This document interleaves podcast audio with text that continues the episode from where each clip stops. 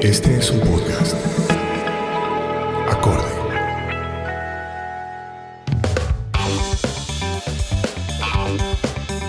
Hola amigos, bienvenidos a la calle del brunch. Nuevamente me encuentro por acá, cosa que me da mucha alegría después de una pausa laboral que me obligó a ausentarme durante unas semanas.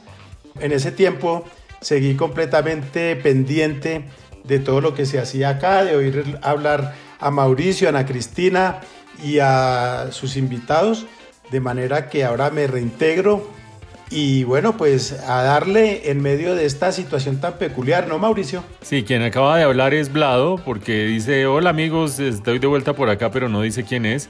Es Blado. Nuestros oyentes ya lo saben. Ah, bueno, muy bien. Y yo soy Mauricio Reina. Bien, todo bien, Bladito. Bienvenido de vuelta.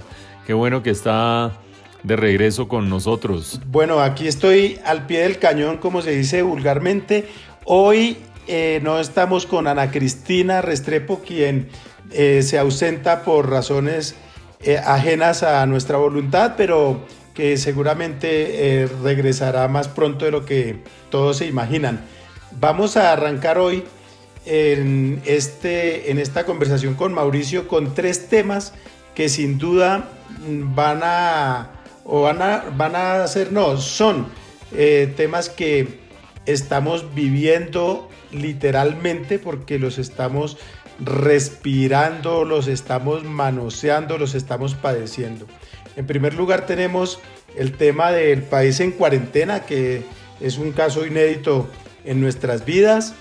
En segundo lugar vamos a hablar de el presidente de Estados Unidos, Donald Trump, el presidente de México, Andrés Manuel López Obrador, y el presidente de Brasil, Jair Bolsonaro, que si no fuera porque es un tema dramático, podríamos llamarlo los tres chiflados en medio de esta coyuntura.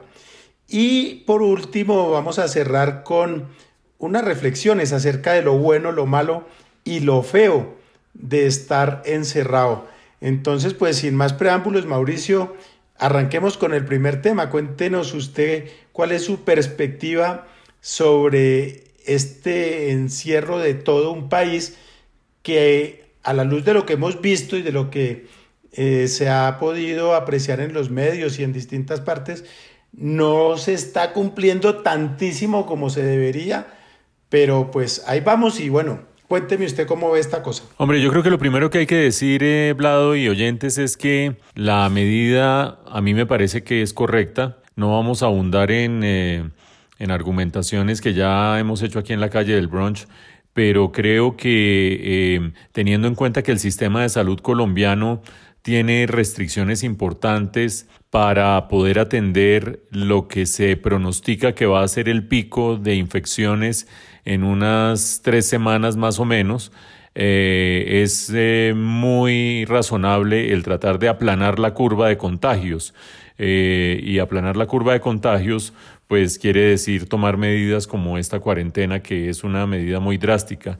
Aquí hay dos objetivos en la balanza. En un plato de la balanza está este objetivo de salud pública, minimizar el número de víctimas mortales y lograr que el sistema de salud logre atender la mayor cantidad de contagiados y en el otro plato de la balanza está el costo natural de una cuarentena que es un costo esencialmente económico, no solo para las empresas, sino también y sobre todo para la gente que se queda sin trabajo en un momento dado.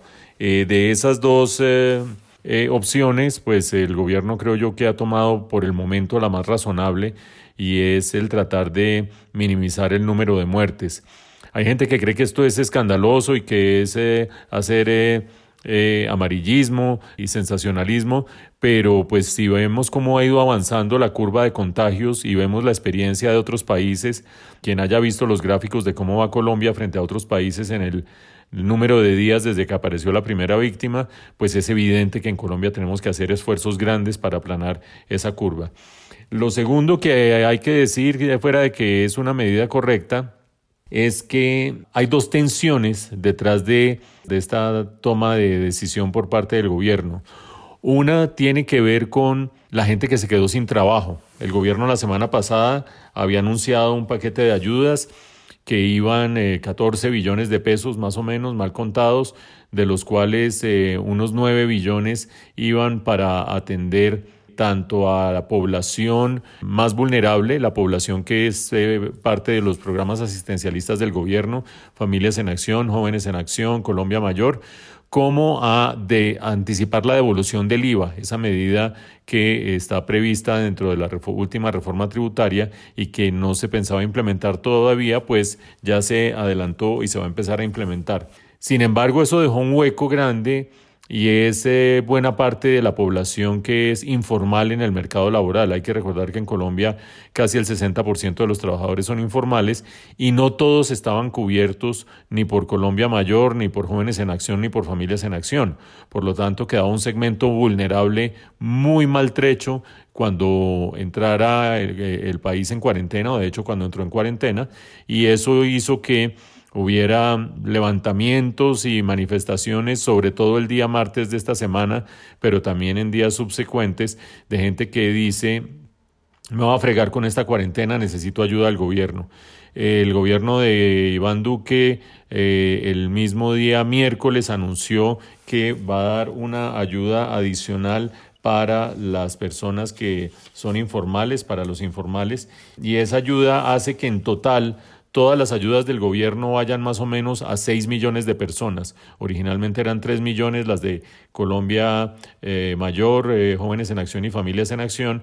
Ya más o menos con esos informales se llega a 3 millones de personas, eh, a, 6 millones, perdón, y a eso hay que agregar la, la, ayuda que va a dar el gobierno de Bogotá, que agrega otros 160 mil pesos mal contados para los informales. No obstante, Todas estas ayudas, pues que suenan a mucho, pero en realidad son poco, pues eh, hay una tensión muy grande social en la medida en que se empieza a sentir el hambre y las restricciones de ingreso en unas capas de la población que pueden volver a, hacer levantamientos y manifestaciones, a lo cual hay que agregar a los venezolanos, por supuesto. Esa es la segunda cosa que eh, eh, le aparece, las patas que le aparecen al cojo de una política que a mí me parece que está bien encaminada y bien concebida, pero que vaya a ver uno si la termina aguantando la economía y la termina aguantando la, la sociedad. Y finalmente, la otra dimensión que creo que vale la pena destacar son las tensiones persistentes que se han dado entre el gobierno nacional y los mandatarios locales alrededor de todo este tema de la crisis del coronavirus, desde los primeros anuncios, el simulacro de Bogotá, el simulacro de otras ciudades, la autorización o no autorización del gobierno, con un rol bastante cuestionable de la ministra del Interior que eh, en lugar de ayudar a apagar los incendios creo que los aviva cada vez que aparece hasta llegar a esta situación que para mucha gente es muy favorable, pero que no deja de ser un poco llamativa, y es que el mismo día miércoles de esta semana, a la misma hora, a las seis de la tarde, aparecía en una el canal de televisión el presidente Duque anunciando sus ayudas para los informales y simultáneamente en una transmisión eh, vía web de internet eh, la alcaldesa anunciando sus ayudas para los informales. No creo que haya mala fe de nadie, no creo que haya incidida de ninguno de los dos, pero es clarísimo que en toda esta crisis se ha manifestado una pugna de liderazgos eh, distintos.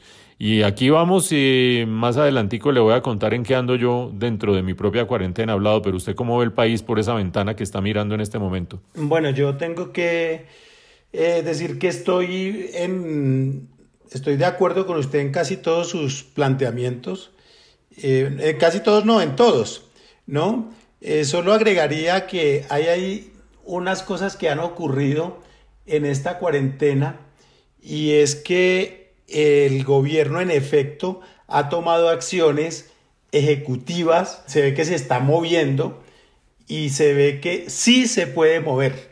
Es decir, que cuando, yo llevo varios días diciendo esta frase, pero que cuando el gobierno quiere, el Estado puede.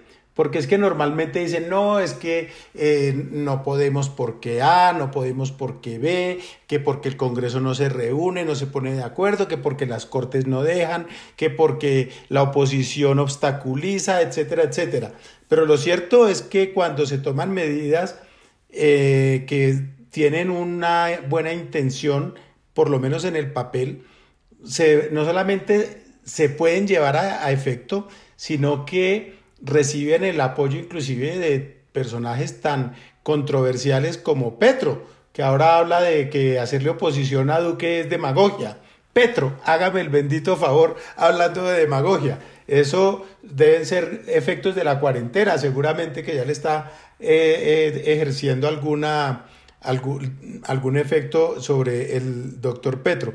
Pero me gusta que el presidente ha demostrado que sí se puede. Es como, ah, ve que sí podía cuando a uno le ponían una tarea y uno dice, no, no se puede, la suma no me da, el cálculo no me le da, y a uno le explica como, ah, sí se podía. Y el profesor le dice, ah, ve que sí era capaz. Entonces, eso mismo está demostrando Duque. Con lo cual quiero pasar a otro tema, y es que nosotros, claro, la cuarentena genera mucho más eh, consenso que otros, que otras, eh, eh, otros asuntos, como por ejemplo los temas sociales, los temas económicos, los temas políticos, etc. Sin embargo, eh, sería muy bueno que el presidente, así con la misma presteza y diligencia que ha encarado o que está tratando de encarar el tema de la cuarentena y del, y del coronavirus, afrontara también los temas que tienen que ver con los líderes eh, sociales asesinados, los temas con la implementación de la paz, los temas medioambientales y un buen etcétera. Entonces, yo creo que ahí el presidente está actuando bien, pero se está echando la soga al cuello él mismo, porque ve que sí se pueden tomar acciones rápidas, efectivas, y ve que si hay plata, ve que sí se puede conseguir la plata. Ah, no, es que no hay plata para implementar los acuerdos de La Habana, es que no hay plata para esto, es que no hay plata para lo otro. Y ahí hay otro tema que surgió esta semana y es el tema de las cárceles sobre el cual yo ya he insistido en otras ocasiones. Y es que el tema de las cárceles es un tema que lleva toda nuestra existencia, toda nuestra vida hemos sabido que las cárceles son escuelas del crimen, están llenas de corrupción, no hay dignidad para ningún detenido excepto los que están en pabellones especiales y cosas de esas, pero no hay ninguna clase de salubridad, no hay servicios médicos, no hay reincorporación, reinserción social, resocialización de la gente que está en las cárceles. Pensar en eso en este país es imposible y ese es un tema que no da espera. Todos los presidentes hablan de eso, pero ninguno ha hecho nada efectivo por las cárceles. Entonces, el, por las cárceles no, por, en general por la política penitenciaria del país. Y ese es un tema que deberíamos tenerlo en el número uno o en uno de los primeros puntos de la agenda de este país.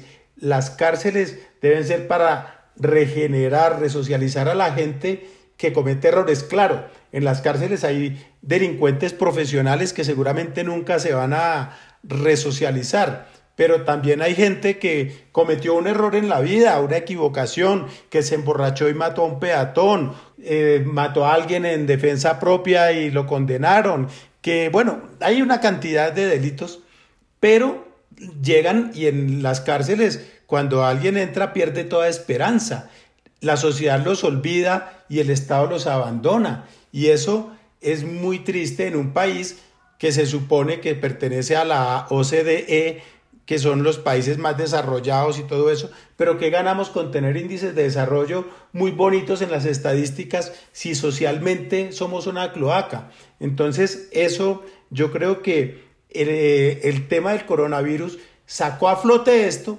pero un amotinamiento como el que vimos se puede dar por cualquier otra razón y coordinado y con equipos de comunicaciones que están prohibidos en, las cárceles y todo eso, todas esas cosas muestran es que hay unos problemas que tenemos escondiditos ahí debajo del tapete y que en algunas circunstancias salen a flote y pueden producir caos.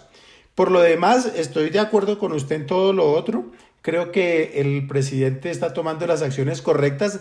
Mm, de pronto se puede discutir si ha debido tomar unas con, con más antelación, etcétera, etcétera, pero por lo pronto parece que se están tomando las decisiones correctas. Falta ver, que eso es siempre el asterisco que toca poner, falta ver cómo se lleva a cabo la implementación, si les llega la plata a la gente a la que le van a devolver el IVA, si les llega a tiempo, si a las personas que no tienen ingresos eh, de ninguna índole les van a llegar los subsidios que se han anunciado, si les van a reconectar el agua a todos los que les dijeron que se, iba, se la iban a reconectar así no hayan pagado, etcétera, etcétera. Todos esos temas está por verse si esto funciona, porque son empresas, digamos, estas promesas son empresas muy grandes que seguramente pueden copar la capacidad de un Estado que no es el más eficiente como ocurre en el, en el caso de Colombia. Y pues es un tema que nosotros tendremos que ver cómo se va desarrollando y seguirlo muy de cerca. No sé usted qué más. Ah, no, y antes de, de, cederle la palabra, me parece que el presidente se está excediendo en los discursos. Hay muchas cosas que simplemente se saca una norma y que la lea un vocero que no sea Alicia Arango, porque como usted ya dijo, tiene más tacto un papel de lija, ¿no? Entonces, esa señora cualquier cosa que el presidente diga, ella la va a decir mal. Ya lo demostró la semana pasada cuando dio un decreto. Ah, no, no, no. Cuando tumbó, tumbó el simulacro de Bogotá y después no, que no, que no es así, etcétera. Entonces, esa señora no. Y en lo posible, Hassan si está tranquilo.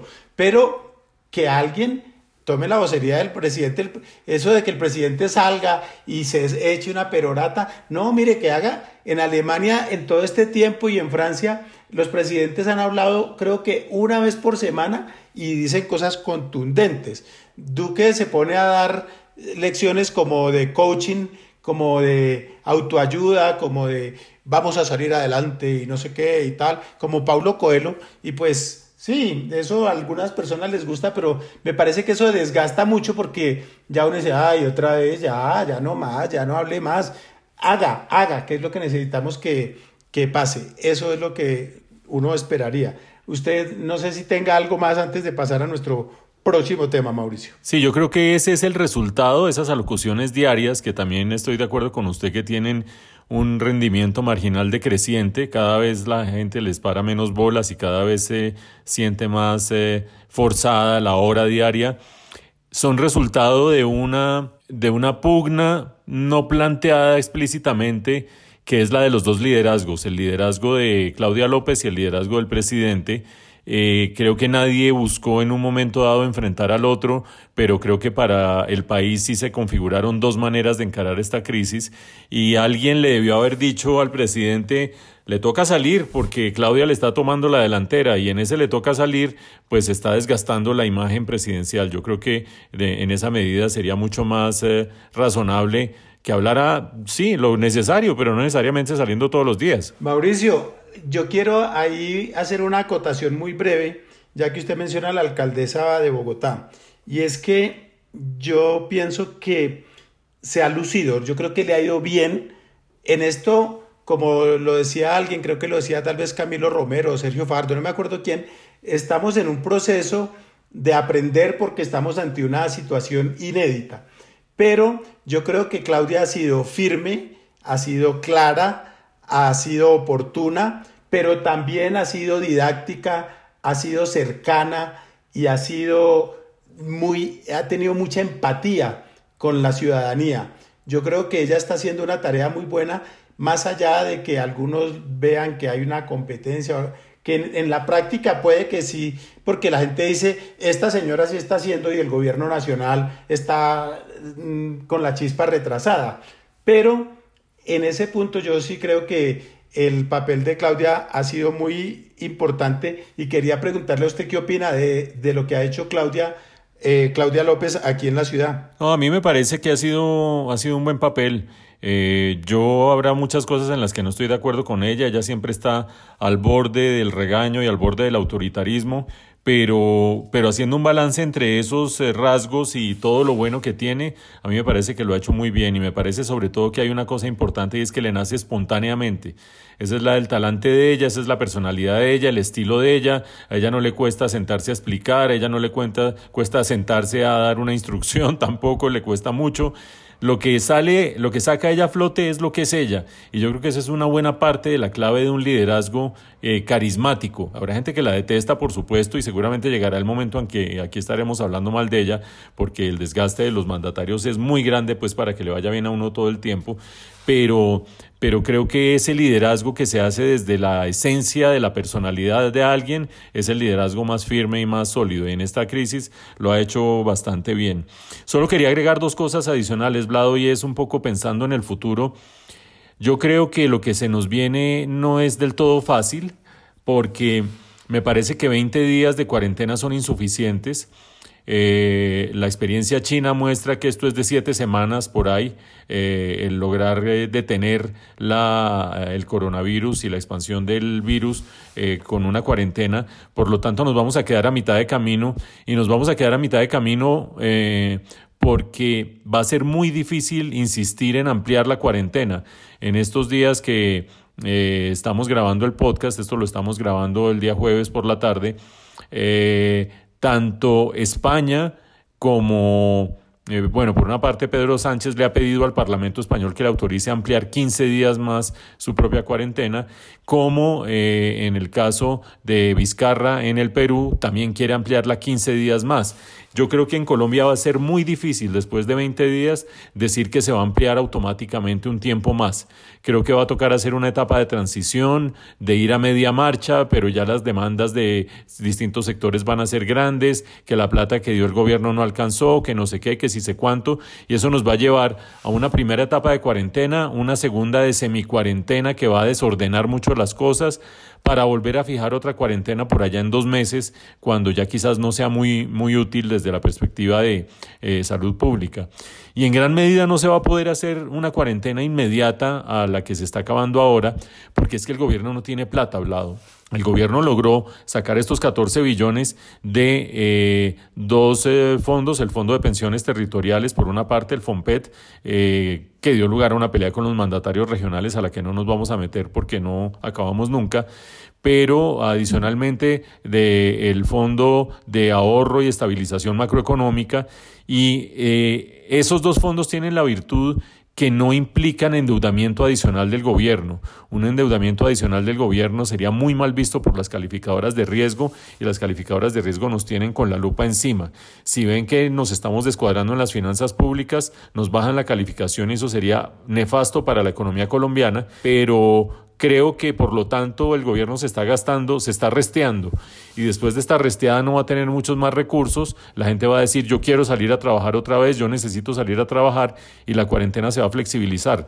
No quiere decir que esta primera cuarentena vaya a ser inútil, creo que es útil, importante y va a ayudar a morigerar la curva, para usar una palabra que yo sé que le gusta a usted, eh, pero no va a ser suficiente para detener esto, por lo tanto vienen tiempos difíciles en todo caso. Mauricio, pero eh, ahí hay una, una cosa que usted menciona que a mí me parece también que es importante y sobre la cual yo creo que podemos hablar en una próxima emisión de nuestro, de nuestro podcast y es el que tiene que ver el asunto que tiene que ver con el endeudamiento, porque es que el tema del endeudamiento y de la regla fiscal en estos momentos se está cuestionando mucho. Eh, Juan Camilo Restrepo escribía hoy en el periódico El Espectador precisamente que eh, tenía que eh, el, el, gobierno mm, ser más cauto a la hora de prometer no endeudarse, porque más temprano que tarde va a tener que hacerlo. Y mencionaba él que en Europa se han flexibilizado las reglas de la ortodoxia fiscal en estos días de crisis con el coronavirus porque obviamente esto cogió a todo el mundo por sorpresa y excepto Alemania los otros países están teniendo una carga de salud de pago en temas de salud que son grandísimos, unos costos impresionantes y que sin duda se van a reflejar en las cuentas de cada país. Entonces, ahí eso sería bueno que lo viéramos porque como usted bien dijo, el gobierno no se endeudó en este tiro para sacar estos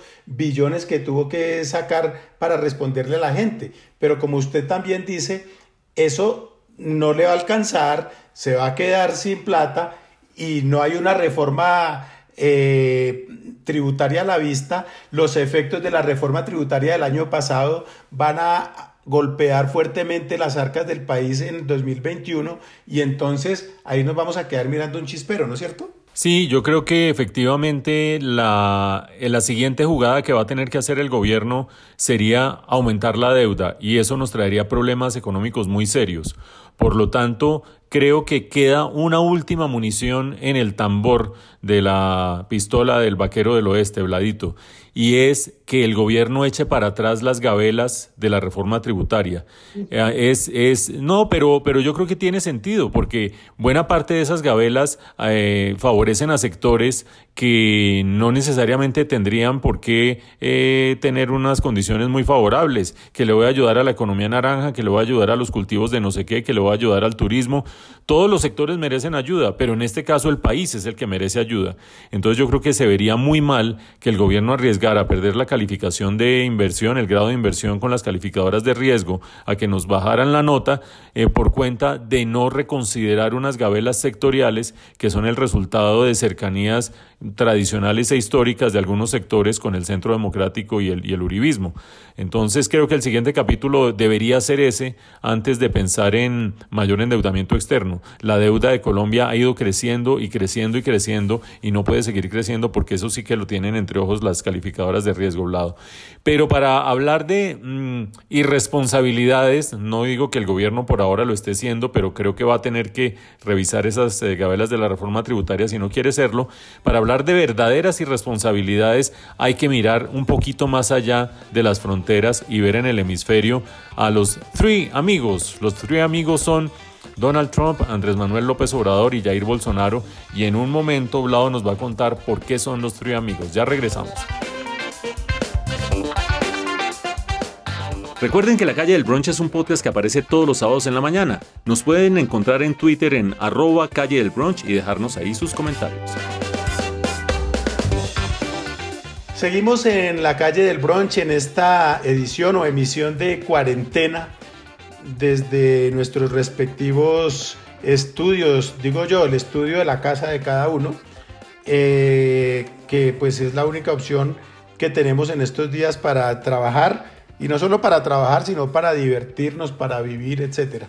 Y una de esas cosas que nos divierten, pero trágicamente, es la forma tan absurda como algunos dirigentes de otros países se han tomado esto, porque es que de verdad que si a nosotros nos pareció folclórico que el presidente Duque se encomendara a la Virgen de Chiquinquirá y que encomendara al país a la Virgen de Chiquinquirá, si eso nos pareció cómico, pues eso eh, no es absolutamente nada. Eso es una, mejor dicho, eso es una decisión estratégica comparada con las burradas con las que han salido tanto el presidente de Brasil, Jair Bolsonaro, como el presidente López Obrador y su homólogo de Estados Unidos, Donald Trump.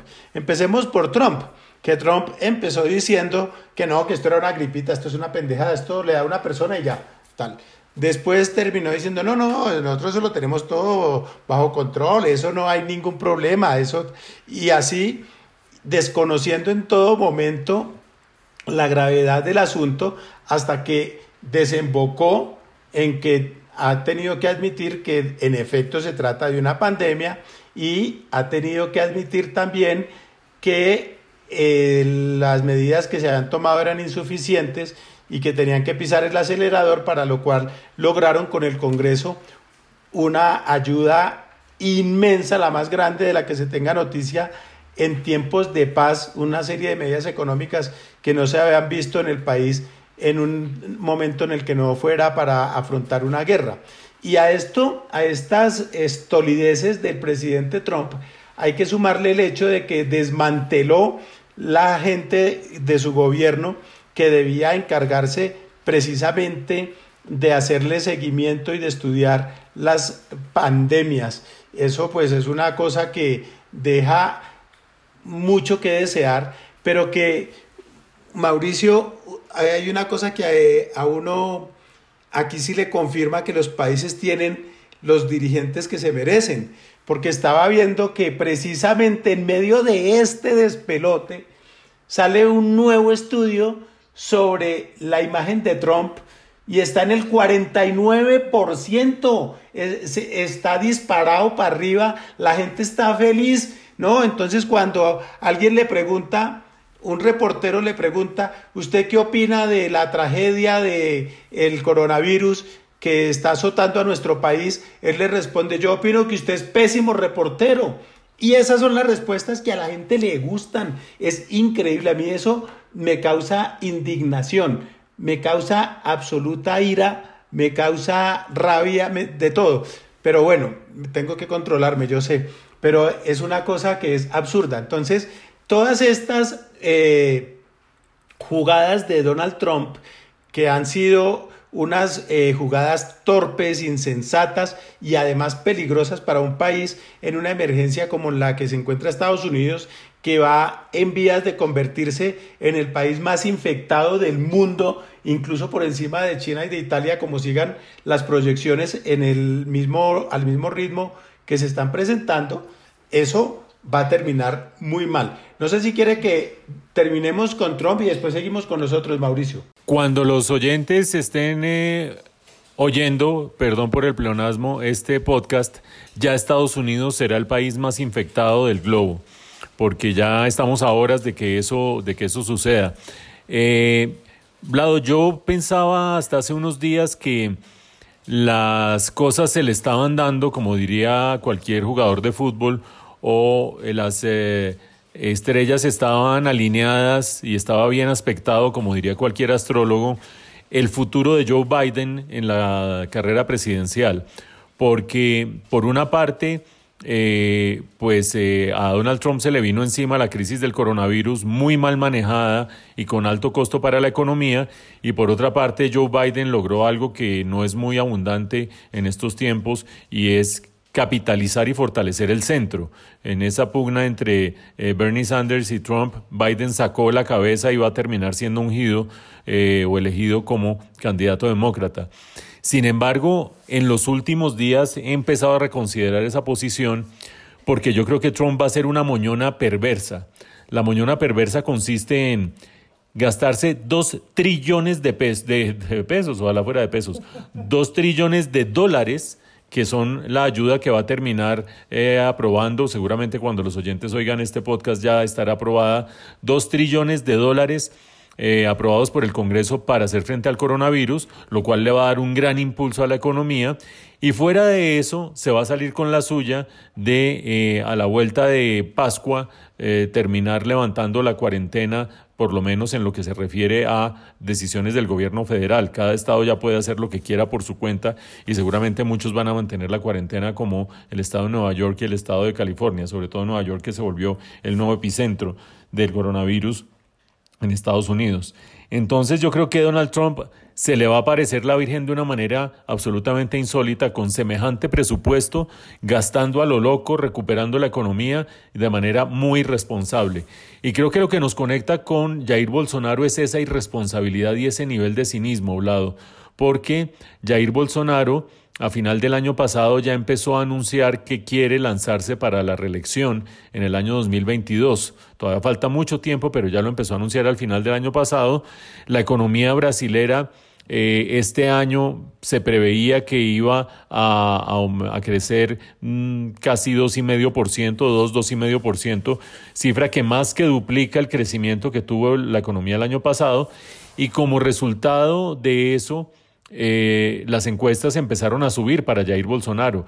Eh, rondaban más o menos en el mes de febrero, rondaban el 50% de favorabilidad, 50 y pico por ciento de favorabilidad, subiendo frente al 40 y pico por ciento que estaba en noviembre del año pasado. Es decir, le estaba ayudando los pronósticos de la economía, el fortalecimiento de la economía, y se encontró con el mismo problema que se encontró Donald Trump, y es que la crisis del coronavirus, eh, para enfrentarla, significa eh, incurrir en un costo económico, en una desaceleración económica. Entonces Bolsonaro ya empezó a adoptar la misma posición de Donald Trump diciendo que el coronavirus, eso es una gripita que a los menores de 40 no les tiene, no tienen que temer porque no les genera ningún problema y que incluso hay mayores de 60 como él que ha dicho mucho deporte en la vida que no le ha pasado absolutamente nada. Un comentario que me parece absolutamente despreciable y absolutamente discriminatorio con gente de la tercera edad como diciendo que frieguense ustedes si es que no han hecho deporte en su vida. Eh, cosa que viniendo de un presidente pues es doblemente indignante. Entonces, eh, Bolsonaro, misma receta de Donald Trump eh, de cara a la eh, búsqueda de una reelección, fortaleciendo su posición política, sacrificando la salud pública y el bienestar colectivo por un propósito puramente individual. Y el que sí yo no me explico, Blado, es Andrés Manuel López Obrador, porque en México no hay reelección y él no está optando por ninguna reelección. Y a pesar de eso, se está comportando igual que sus otros dos colegas, en la medida en que eh, sale a decir que no le paren bolas al coronavirus, que sigan haciendo la vida normal, que no se preocupen, que a él, en esas alocuciones inverosímiles de las cuales uno solo ve pedacitos, pobres mexicanos que eh, se tendrán que zampar en muchos casos las horas que duran esas alocuciones diarias, al mejor estilo chavista o madurista, eh, que a él lo protege un escapulario y un billete de dos dólares que carga en la billetera.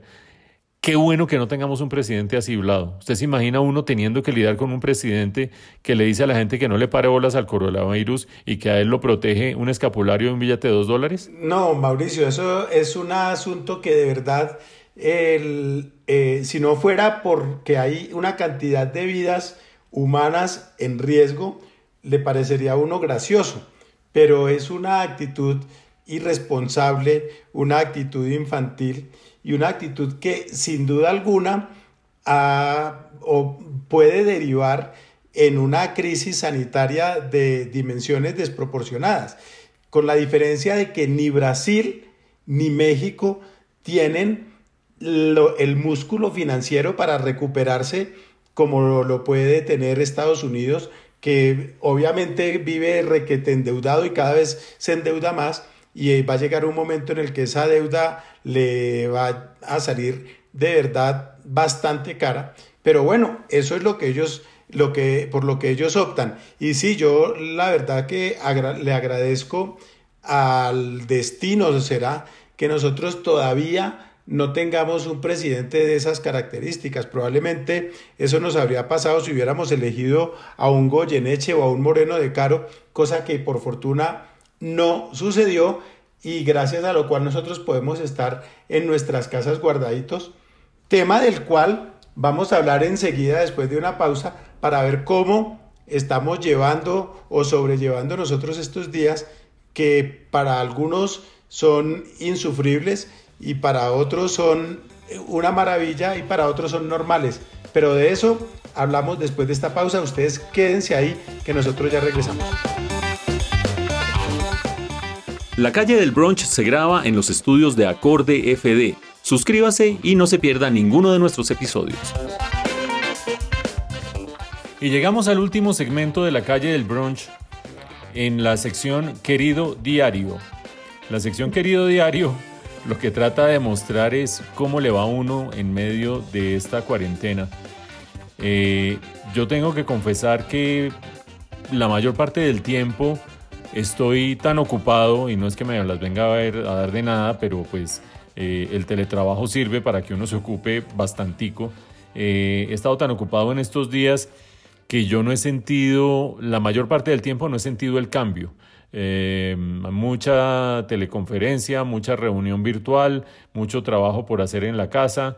el noticiero en el que trabajo ya empecé a emitirlo desde la casa, entonces instalación de equipos, no sé qué, si sé cuánto. Eh, no he sentido esa limitación muy grande, pero hay algunas dimensiones en las que de vez en cuando a lo largo del día sí pasan cosas. Por ejemplo, el hecho de saber que si uno quiere salir, no puede salir, es una cosa que a mí me, me alcanza a golpear. me alcanza a tocar. Yo he salido porque pues yo vivo solo, entonces salgo a hacer mercado y a traer las cosas y tengo que eh, recoger unos remedios de eh, la terapia que tengo poscardíaca, posinfarto y no sé qué. Entonces pues he salido un par de veces, pero en general la sensación de restricción es una sensación importante. La segunda dimensión en la que empieza a haber unos cambios tiene que ver con que cuando yo me pongo a pensar que una inmensa cantidad de la población no tiene ni el trabajo que yo tengo o los trabajos que tengo que me permiten trabajar desde la casa, seguir mi trabajo en plena cuarentena, esperar a que se resuelva para ver qué es lo que viene después, sino que hace 24, 48, 72 o 96 horas dejaron de recibir ingresos, digo, esto es muy tenaz, esto es muy tenaz y esto pone como fueron los paros de noviembre y las eh, eh, disrupciones sociales del mes de noviembre, eh, pone en tela de juicio lo que llamamos el funcionamiento del sistema. Y siento que allí hay algo que probablemente deba cambiar y pueda cambiar. Y lo tercero que es un poco... Bueno, hay un tercero obvio y es que yo le saco el rato a, lavar la ropa y a planchar. Yo lavaba la ropa siempre, pues con una máquina, pero nunca planchaba. Ya estoy planchando y a punta de videos de YouTube creo que por lo menos es decorosa la, el resultado.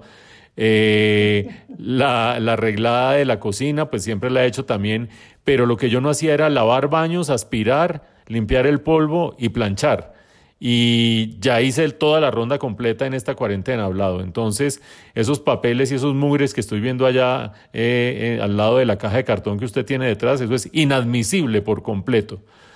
La última dimensión, Bladito, tiene que ver con la demás gente. Eh, hay una sensación que yo creo que todo el mundo ha tenido en los últimos días y es la cercanía curiosa con gente que cotidianamente uno no tiene contacto. Los amigos en el extranjero, los amigos que están en España, los amigos que están en Italia, pero también los amigos que están en Argentina. Eh, esa cercanía eh, es importante y, y curiosamente como que se restablecen o se fortalecen los lazos con el resto de la especie.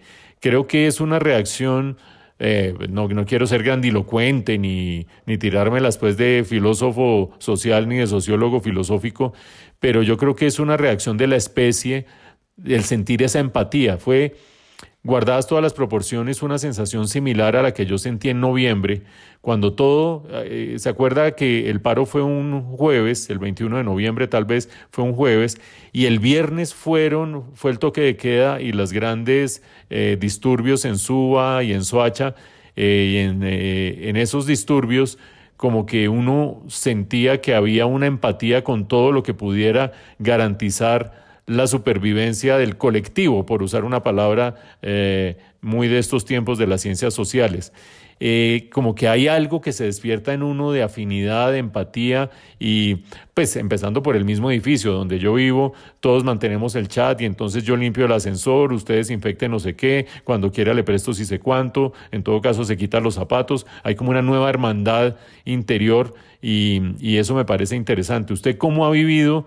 Fuera de decirme ahora que se la pasa trabajando y que usted, como siempre, vive encerrado, no le importa nada la cuarentena, porque eso ya lo dije yo, usted no lo puede repetir. Eh, ¿Cómo ha vivido interiormente en sus reflexiones y cavilaciones esta situación? Bueno, pues, a ver, en, efecto, pues yo, yo estoy casi que en cuarentenado desde hace muchos años, así Mauricio ya lo haya dicho. Hace como cuarentena años. Exacto, hace como cuarentena años. Yo soy un cuarentenauta profesional, ¿no? Entonces, para mí el tema de la cuarentena es un tema que de verdad no, el, encierro a mí no me preocupa, la soledad tampoco. Yo he, he vivido solo desde hace la última etapa mía de vivir solo lleva 20, casi 21 años, 20 años y medio. Con lo cual, pues eh, para mí esto no, es ningún esfuerzo. Además, como tengo la fortuna de poder trabajar en mi casa, entonces salgo cuando quiero y busco un café, una oficina, eh, cualquier lugar para ir a hacer cosas, pero mm, generalmente, excepto cuando trabajé en televisión o cuando hay que hacer otras cosas mm, que no, em, por tecnología o por otros motivos no puedo hacer desde mi casa, pero eso es, son casos raros. ¿Cómo lo he vivido? Yo en general lo he vivido bien, pero tengo que reconocer que hace un par de días tuve un bajonazo. Me desperté con un, como con un bajonazo, inexplicable, ¿no? no que me duró un ratico, un, menos de una hora, porque yo fui consciente de lo que estaba pasando y yo dije, un momentico, usted no se puede dejar caer. A cuento de que es el bajonazo, ¿qué, qué le preocupa? ¿No? y un poco pensar, hay un montón de gente que está pendiente de usted, hay un montón de gente que, lo necesita usted, etcétera, etcétera. Usted no se puede dejar bajar. Y me mentalicé y me bañé y empecé mi día común y corriente. Yo tengo que decirle que en mis rutinas, yo todos los días me levanto, lo primero que hago es tender la cama, saludar a los gatos, tender la cama. Yo estoy pasando la cuarentena con mis tres gatos. Tiendo la cama, me ducho, me arreglo, me visto, hago desayuno y me pongo a, trabajar o a hacer lo que sea. A cambiar la arena de los gatos, a cambiar los tendidos de la cama, a recoger la ropa, a arreglar la losa, todas estas cosas que como usted dice, uno no normalmente no las, no las hace el tema de lavar baños y de todo, pues no es el tema más emocionante, pero pues tampoco es una cosa del otro mundo, ¿no? No es un, no es un baño público en el que uno encuentre eh, cosas desagradables al extremo. Entonces, por ese lado, ahí no tengo problema.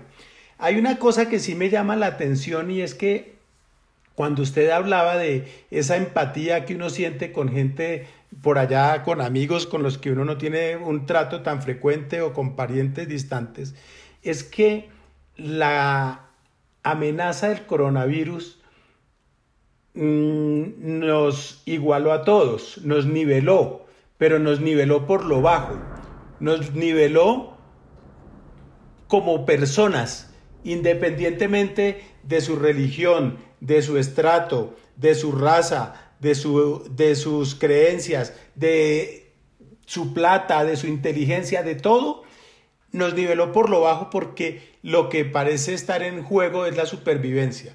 Y ahí no es que el rico pueda decir, no, pues es que yo me voy para Estados Unidos porque allá tengo un apartamento el berraco. No puede porque aquí no hay para dónde correr. Entonces, eso ha hecho que la gente Mm, eh, que podría en otras circunstancias decir, no, es que me divorcié y tengo un problema durísimo, pero ¿qué importa? Me voy a un crucero por el Mediterráneo y se me olvida. No puede, no puede irse ni para el crucero, ni para la finca, ah, no está seguro en ninguna parte. Y eso es lo que yo llamo nivelar por lo bajo. Y nos niveló por lo bajo y nos dejó de alguna manera no solo sorprendidos, sino también temerosos, ansiosos, aburridos, desesperados, indefensos, impotentes al final de cuentas, ¿no? Que es una cosa en la que todos quedamos iguales, excepto los que no pueden porque antes de pensar en una posible enfermedad que me dé dentro de 15 días o dentro de un mes, tengo que pensar qué agua panela me voy a tomar hoy. Ellos no pueden ponerse a pensar y hacer estas cavilaciones que usted y yo y probablemente mucha otra gente puede hacer. Pero en general, yo creo que está esa, esa lección de humildad que la vida nos da y es que un eh, bicho invisible a simple vista es un bicho que nos tiene, que se convirtió en un monstruo que ha amenazado a todo el planeta sin respetar fronteras, ni culturas, ni nada de eso. Mm, yo hacía una reflexión y es sobre qué va a pasar después. Y entonces, porque entonces hay, hay gente que es optimista y dice, no, mire que después de las pestes del siglo XIV surgió el renacimiento y floreció la cultura y la humanidad se revitalizó y bla, bla, bla, etcétera, ¿no? Y otros eh, dicen que, al igual que pasa en las guerras, en estas circunstancias la economía se reactiva porque la creatividad prospera y porque entonces surgen nuevos negocios, nuevas formas de ver la vida, etcétera, etcétera. Y están los que dicen que esta es apenas la primera de quién sabe cuántas pestes porque el planeta ya no da más, porque el planeta ya colapsó y porque ya no tenemos por dónde irnos, eh, para dónde irnos. Lo que es claro y en eso pues yo creo que es, eh, no soy nada original, pero lo que es claro es que aquí toca barajar y volver a repartir, volver em, barajar y volver a empezar la partida. ¿Cómo? Esa es la gran pregunta. ¿Qué va a pasar después? Yo la verdad no soy optimista, yo creo que esto va a seguir la misma pendejada y durante pronto unos mesecitos va a haber ciertos cambios cosméticos superficiales, pero después el vago vuelve a su vagancia, el rico vuelve a su riqueza, el que toma va a seguir con, todo y va a haber una, una reacomodación de la situación que va a dejar a la gente otra vez como estábamos hace dos semanas o hace un mes o hace dos meses, ¿no? Que, si se reduce el consumismo, que si vamos a estar más cerca de la gente que más queremos, que si vamos a apreciar la, la presencia de los seres queridos, que si la solidaridad, que no sé qué, todas esas carajadas que ahora suenan muy bonito, ¿no? Y que entonces eh, nos vamos a contagiar es de buena vibra y nos vamos a contagiar de buena energía y nos vamos a contagiar de solidaridad y todo eso.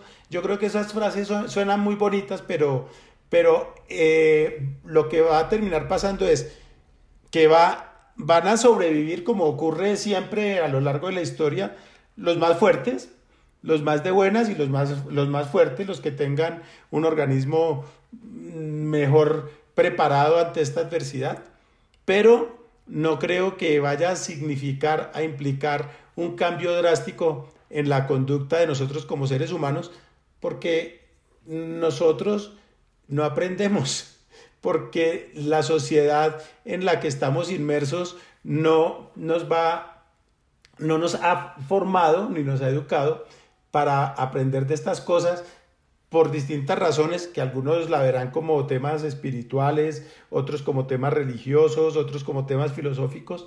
Yo lo veo simplemente como una manera de la gente de ser tan básica que se prende de cualquier cosa para distraerse, para jugar, para sobrevivir, para lograr más para sí mismo y para su gente, etcétera, etcétera. Y eso va a seguir después de un cimbronazo que lo va a ver o que lo está viendo, eso va a seguir a ese mismo ritmo, Mauricio. Yo no sé usted qué, qué piense. Ya para terminar, Blado, yo creo que mm, las personas no cambian. Yo creo que las personas no cambiamos mucho. Creo que nos cambian las circunstancias y eso nos saca pedazos eh, desconocidos, eh, un poco desarrollados, etcétera, etcétera, de nosotros mismos, pero no cambiamos esencialmente. Si las circunstancias vuelven a estabilizarse de una manera razonablemente eh, análoga a la que había antes de la crisis del coronavirus, nosotros volvemos y nos acomodamos a las mismas circunstancias del afán, de la contaminación, del trajín, etcétera, etcétera. Lo que sí puede cambiar son las sociedades al haber un relevo generacional.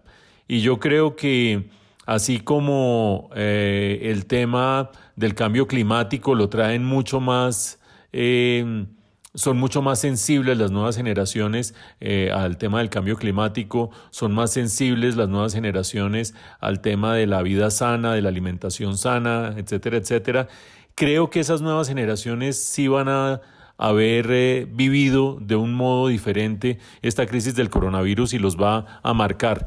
No sé después cuando lleguen al poder, cuando logren moldear, que no será en mucho tiempo, eso pasa rapidito, eh, una sociedad a su imagen y semejanza, o por lo menos de acuerdo con sus propósitos, qué clase de sociedad sea esa. Pero creo que sí se necesita siempre un relevo generacional para que se sientan los cambios. Lo de lo suyo y lo mío es una cosa circunstancial y lo que para la mayor parte de la gente eso no, no cambia esencialmente. Y quiero darle un datico, Blado. Mientras usted y yo hablábamos, pasó lo que dijimos que iba a pasar. Me acaba de llegar una última hora del New York Times que dice Estados Unidos tiene en este momento el mayor número de casos reportados de coronavirus con 81.321. Recuerden que esto es jueves por la tarde. Eh, y eh, ya van más de mil muertes en Estados Unidos. O sea que lo que en algún momento durante el podcast dijimos que iba a suceder, ya está sucediendo. Y desde esa perspectiva creo que hay que hacer la respectiva actualización, Blado. Bueno, Mauricio, no, pues eh, yo creo que no tengo nada más que agregar, excepto mm, darle dos tips, como se dice ahora, dos truquitos a la gente, dos recomendaciones. Y es una, ahora que están guardados y que uno, uno tiene tiempo para todo, hay que eh, mantener el orden. Lavar plato que se ensucie, plato que se lave eh, cosa que se quite de un lugar, cosa que se vuelva a regresar al puesto, porque si no, uno termina después en una enjambre de cosas sucias eh, en el puesto que no es, etcétera, que eso no ayuda a nada. Y otra cosa que es un... ¿Puedo, ¿Puedo decir algo sobre ese tip? ¿Puedo decir algo sobre ese tip? Yo le dije que salí un par de veces a la droguería y al supermercado. Esta mañana salí al supermercado la gente creyó que la crisis del coronavirus consistía en no bañarse, La gente sale con tapabocas y en pijama y sin bañarse. Yo no sé qué es la... No, mejor dicho... Bueno, siga, siga usted. Eh, ese es uno. Y el otro es de una amiga mm, ya eh, mayorcita que tiene como setenta y tantos años que me dio un consejo y me dijo, mire, en estos días usted va a tener mucho tiempo entonces haga todo despacito. Hágalo todo despacito y verá que los días se le pasan más rápido. Porque si hace todo a mil, entonces se queda desprogramado. Entonces, haga todo con calma.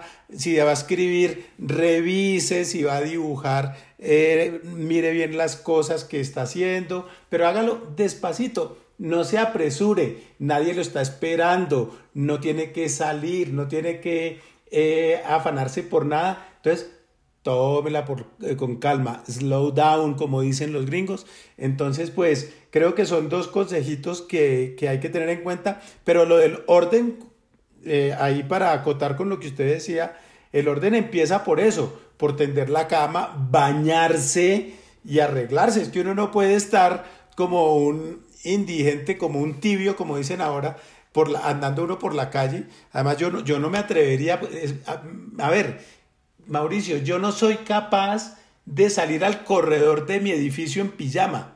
Yo no soy capaz. Hay gente que lo hace y va y recoge una cosa en la portería, un sobre o el periódico, yo qué sé, en pijama. Yo no soy capaz, jamás. A mí nunca me verán en pijama por fuera de mi casa y rara vez me verán en pijama después de las 8 de la mañana en un día extremo. Yo a las 7, 6 de la mañana ya estoy bañado, duchado, afeitado, vestido y listo para la jornada. Bueno, Vlado, ya para despedirnos, eh, agradeciendo este regreso suyo a la calle del Brunch y celebrándola. Eh, en calidad de amigo. Estoy muy contento. En calidad de, amigo y asesor de imagen, esa caja de cartón que tiene allá abierta detrás eh, suyo, eso hay que recogerlo, hermano. No, pero la caja, aclaremos porque la gente va a pensar mal. La caja está ahí puesta, pero la caja está perfectamente ordenada. Ahí tengo los, los ejemplares de una publicación que estoy eh, haciendo y esa, ahí tengo los ejemplares de prueba y a todas las personas que venían a mi casa hasta antes de la cuarentena les daba un ejemplar y todas estas cosas. Se lo voy a mostrar a usted aquí, mire, se lo voy a mostrar. Después, después ya se podrá ver en, personalmente, directamente. No se puede decir nada, no vaya a decir nada, pero eh, son los ejemplares de prueba. Pero está ordenadito, no hay nada por fuera, tirado, ni nada de estas cosas. Es una caja que está en el estudio, Mauricio. ¿Qué quiere que la ponga en la sala o quiere que la archive en el depósito? No, déjemela ahí no sea cuadriculado. ya llegó el gato, ya llegó el gato allá a fiscalizar la caja, así que ya llegó la hora de, de despedirnos, Vladito. Entonces, bueno, a los oyentes, hasta la próxima semana. Vamos a ver si nos aparece la posibilidad de hacer un especial a mitad de semana. Eh, pero a más tardar, en ocho días nos volvemos a oír. Ustedes cuídense en su casa, guárdense, preserven la cuarentena, con una máxima que a estas alturas ya es redundante repetirla, pero ¿qué le vamos a hacer? Mientras más disciplinados seamos en esta cuarentena, más rápido salimos de esto, Vladito. Chao. Nos vemos.